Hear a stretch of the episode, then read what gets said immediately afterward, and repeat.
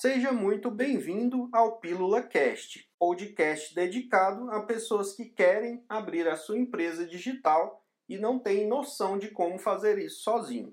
Aqui nós vamos te dar dicas a respeito desse assunto e tirar todas as suas dúvidas com relação a esse processo de abertura de uma nova empresa. Fala galerinha, beleza? Hoje eu estou passando aqui para te fazer uma pergunta. E qual é essa pergunta, Fernando? Você já ouviu falar em forma societária ou tipo societário?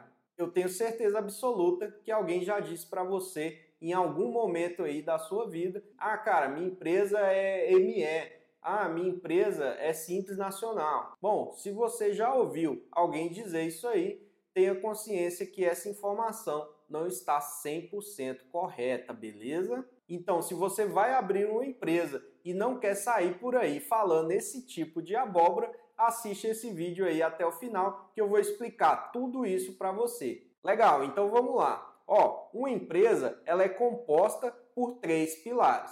Ah, Fernando, quais são esses três pilares? Bom, esses três pilares são a forma societária ou tipo societário, o porte e o regime de tributação. Hoje eu vou falar com você um pouquinho a respeito da forma societária ou tipo societário. A forma societária representa o modo com que uma ou mais pessoas, pessoas assim como eu e você, se unem para dali nascer uma nova pessoa, que nesse caso seria a pessoa jurídica ou empresa como é mais conhecida aí no mercado.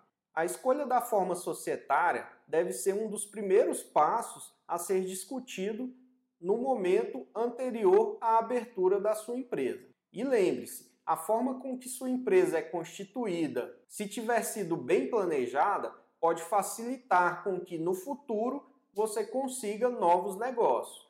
Ou caso você tenha feito alguma loucura aqui nesse momento, pode ser que isso venha a te castigar lá mais para frente, pode ser que isso venha a te atrapalhar a fazer algum novo negócio lá no futuro.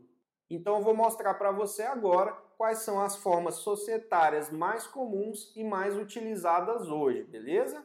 Bom, a primeira forma societária e uma das mais comuns é o tão famoso e batido microempreendedor individual. Esse eu tenho certeza que todas as pessoas já ouviram falar sobre ele, que é o famoso MEI. Bacana? MEI é uma forma societária também.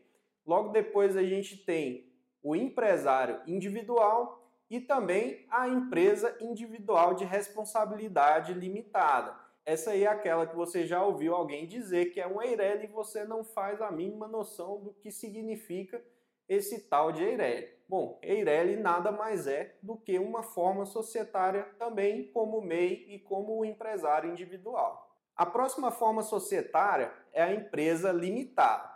A empresa limitada é a empresa mais comum de se ver hoje no mercado. É a forma societária que mais abre empresas hoje no Brasil, é a empresa limitada, beleza? Então, sempre que você ouvir é, alguém falando, ah, minha empresa é limitada, essa pessoa, teoricamente, está querendo dizer que a forma societária da empresa dela é uma empresa limitada. Bacana? Vamos para a próxima agora. Vamos falar a respeito da sociedade anônima.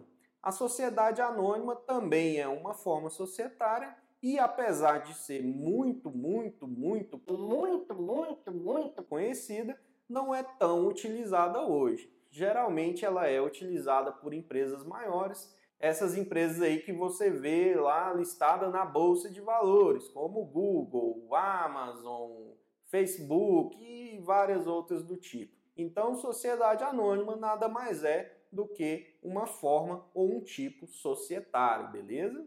Então, galerinha, era isso aí que eu tinha para passar para vocês hoje. E se você gostou, não esquece de sentar o dedo no like aqui e compartilhar também esse conteúdo com outras pessoas que estão precisando saber dessa informação. Compartilhe aí com seu amigo, sua amiga, seus familiares, sei lá, até seu cunhado. Manda pro seu cunhado esse conteúdo aí e eu tenho certeza que isso vai somar na vida dele de alguma forma. Beleza, galera? Eu vou ficando por aqui. Fique com Deus e um abraço.